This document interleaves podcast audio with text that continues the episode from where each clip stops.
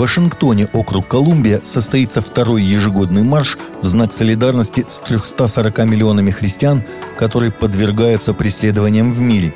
Более 340 миллионов человек во всем мире подвергаются преследованиям за исповедание своей христианской веры, что делает их крупнейшей преследуемой религиозной группой. 25 сентября правозащитная организация ФОВ «Мартирс» за мучеников проведет ежегодный марш, чтобы поддержать христиан, переживающих гонения. Впервые мероприятие пройдет в столице США. С 15 сентября в Пуэрто-Рико только вакцинированные от COVID-19 священники и диаконы смогут служить литургию. Это предписание содержится в новом пасторском руководстве, опубликованном по местной епископской конференции, передает русская служба радио Ватикана – в документе иерархии называют вакцинацию нравственным долгом и цитируют папу Франциска, который в своем недавнем видеопослании определяет ее как акт любви. Что касается непривитых верующих, то они смогут принимать участие в мессе в храме, но только в специально отведенном для них месте. Невакцинированным верным рекомендуется временно воздержаться от участия в каких-либо других общинных мероприятиях. Ливан в настоящее время находится в состоянии войны, и каждый раз, когда гражданин Ливана эмигрирует, мы проигрываем новую битву. Этими словами маронитский патриарх и ливанский кардинал Бешара Бутрос Раи описывает наихудшую катастрофу, которая случилась в стране кедров, и предупреждает о тихой миграции, которая лишает страну ее самого драгоценного богатства – людей. Об этом сообщает информационное агентство «Фидес». В таком смысле Мароницкий патриарх выразился во время проповеди за литургией, которую он возглавил в воскресенье 29 августа в Димане в церкви летней патриаршей резиденции. Иранские христиане приговорены к пяти годам тюрьмы за вероотступничество, сообщает итальянское информационное агентство Asia News. После рассмотрения апелляции приговор был сокращен до трех лет – освобожденные под залог с обязательством явиться в полицию христиане, обвиняются в распространении пропаганды против государства и в девиантной образовательной деятельности. Трое мужчин в городе Карач были приговорены 22 августа к пяти годам тюремного заключения за пропаганду против государства после того, как они приняли крещение, перейдя в христианство из ислама.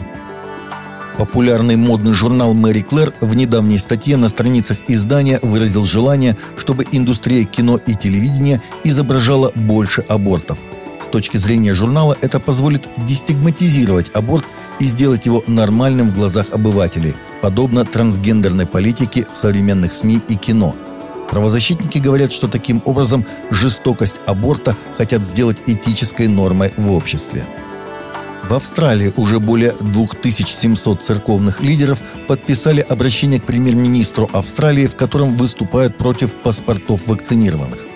Письмо, названное как «Декларация Иезекииля», получило поддержку почти трех тысяч церковных руководителей и более 14 тысяч прихожан самых разных конфессий – коммунистическое правительство Северной Кореи использует все доступные ему средства, а также давление с помощью специально созданных для этого нелегальных групп, чтобы проводить аресты, пытки и даже казни над христианами.